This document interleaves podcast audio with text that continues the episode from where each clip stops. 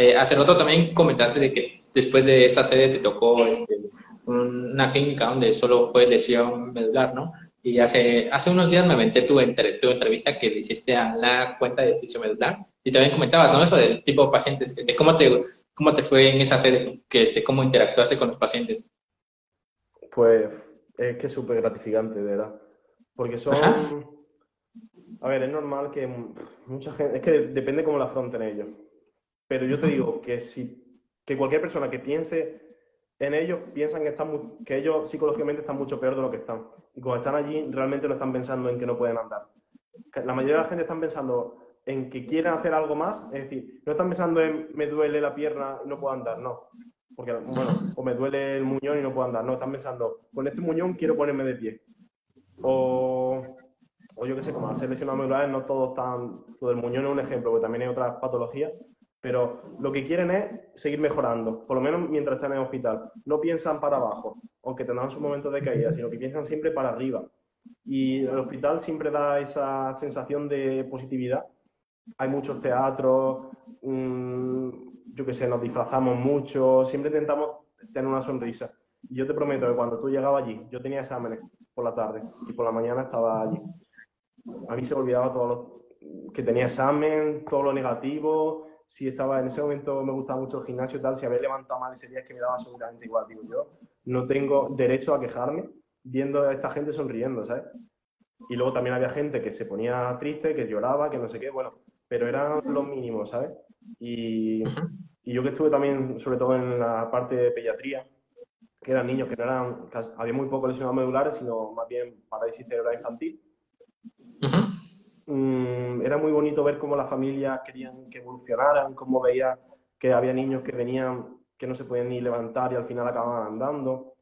Por ejemplo, yo estuve en la sección del Locomat, que es como, como una cinta de correr, pero articulada. Entonces, niños que venían de distintas partes de España, incluso de otros países, solo para que lo pusieran en esa máquina y empezaran a andar. Entonces veías como niños, yo, o su familia lloraba porque era la primera vez que andaban en su vida.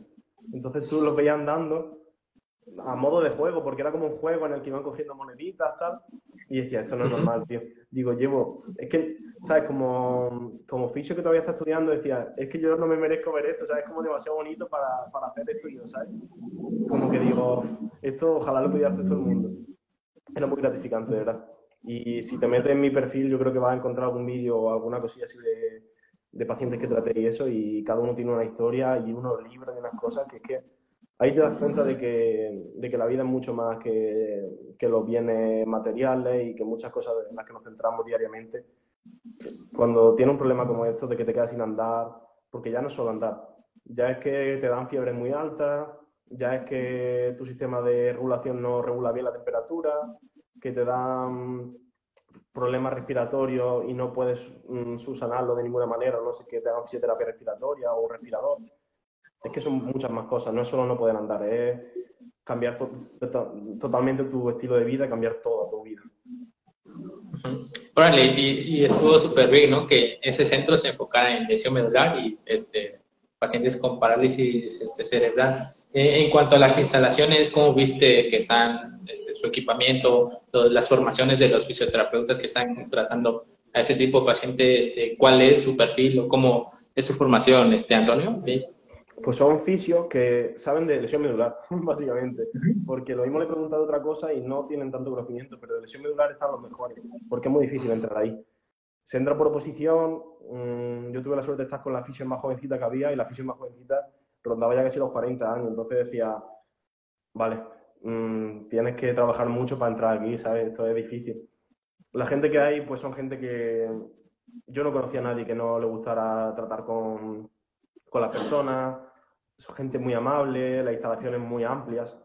Yo una vez, el, un día, me voy a contar una historia, el último día de, no sé si fue tercero de carrera, no me acuerdo exactamente, pero yo teníamos un examen, entonces ese día pues salimos de fiesta tal, y al día siguiente me tocaba ir un sábado al Hospital Nacional de Parapléjico a hacer respiratorio. Que yo no sé si ha hecho tu fisioterapia respiratoria. ¿Ha hecho alguna vez? Eh, no, llevamos solo teoría casi. Ah, vale. Pues fisioterapia respiratoria ves cosas que son un poco desagradables algunas veces. Al final estás aspirando moco, estás con traqueotomías, con cosas. Y me recomendaron, sobre todo, que no fuera con resaca, es decir, que no hubiera vivido y tal, porque te podían marear. Bueno, una hora allí estaba ya mareado perdido, entonces me tuve que salir y me dieron las llaves del gimnasio. Cuando yo me sentí, y tenía las llaves del gimnasio que estaba cerrado, el gimnasio de fisioterapia. Cuando yo me sentí con el poder de las llaves de fisioterapia del Hospital Nacional de Parapléjicos, dije, esto es una locura, tío. Me dieron las llaves para que fuera allí, no sé si era para desayunar o lo que sea. Y cuando abrí y vi eso vacío, dije, esto es enorme, es que, no sé, habrá como 20, 30 camillas, mmm, vea 20 fisios. Eso es como el templo de la fisioterapia, porque allí hay más fisios que enfermeros, más fisios que, que médicos, que auxiliares. Allí casi todos son fisios. Y allí tiene el valor que deben de tener los fisios, es decir, allí te tratan como, como un profesional sanitario, porque yo no sé en México cómo será, pero aquí los fisios están por debajo de los enfermeros, están por debajo de, de los médicos, incluso a nivel legal, quiere decir que nosotros dependemos del servicio de enfermería y los enfermeros de los médicos. Entonces, el hospital nosotros somos como un poquito el último escalón. Y ahí te sientes muy bien, porque es que la gente, los pacientes te miran y dicen, eres muy necesario, ¿sabes? De hecho, la primera entrevista que hice, se le hizo a una mujer con Guillain-Barré, con ese síndrome que es un poco similar en algunas cosas a la lesión medular, nos decía que su fisio era como su primer psicólogo, con el que ella estaba realmente una hora entera hablando, el, que cuando lo ponía de pie le animaba, el que le hacía subir un escalón, y cada escalón que, que subía iba llorando, ¿sabes? Entonces ahí el fisio es como una persona clave.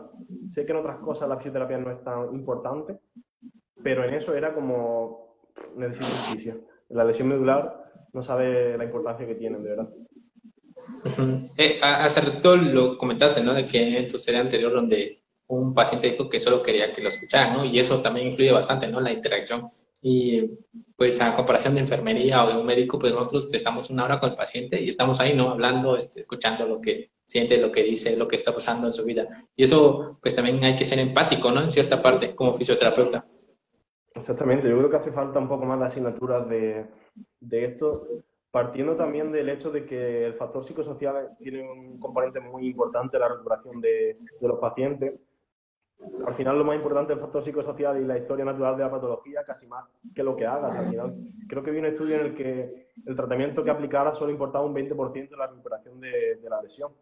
Es decir, que al final, bueno, podía ser más máquina o menos, pero que casi todo es cómo afronte esa, esa recuperación. Y necesitamos también tener... ¿Sabes lo que pasa? Que cuando estás expuesto a unas condiciones de trabajo muy malas, a veces no... Yo, por ejemplo, cuando estaba dejando el trabajo anterior, que ya sabía que lo iba a dejar porque no me gustaba, no trata a los pacientes al 100%, lo trata al 90%. De hecho, mmm, tú incluso lo llegas a sentir un poco y dices, estoy tan mal con mi sueldo, con mi tal, que no estoy cómodo y no estoy demostrando a los pacientes que estoy cómodo con ellos y que de verdad quiero ayudarles. Y eso es un fallo muy grande, pero que creo que también nos ayudaría si mejoraran nuestras condiciones, porque al final es que lo que te digo, si estás con 54 pacientes en un día, no tienes la cabeza también para escucharlo a todos ni para... Es duro, pero es que es así. Ahora que estoy una hora con cada paciente, pues tengo la cabeza, vamos, para ellos al 100%. Y todo lo que me pidan estoy ahí. Y cualquier conversación nunca les dejo ellos que hablen, yo lo escucho y escucho y escucho. A diferencia de ahora que solo que no paro de hablar, yo no me estoy escuchando escuchando y escuchando. Porque hay veces que solo quieren eso. Quiere que le escuche y que le den cariño, como dijo esa mujer. Es que vamos, lo definió a la perfección. Le hice un vendaje neuromuscular, un principio con, con kinesio, y se fue enseñándoselo a todas las vecinas. Le hice un vendaje que de hecho lo hice medio mal, como muy cutre porque no le pegaba bien, tal. Y se fue sonriendo, se lo enseñó a todas las vecinas. Llamó al alcalde para darle las gracias por, por meter un fisio en el pueblo. Es que son cosas que, que te, vamos, te llenan el corazón. Sí, e-, eso es un buen punto, ¿no? La interacción con el paciente y que sea buena, ¿no? Efectiva.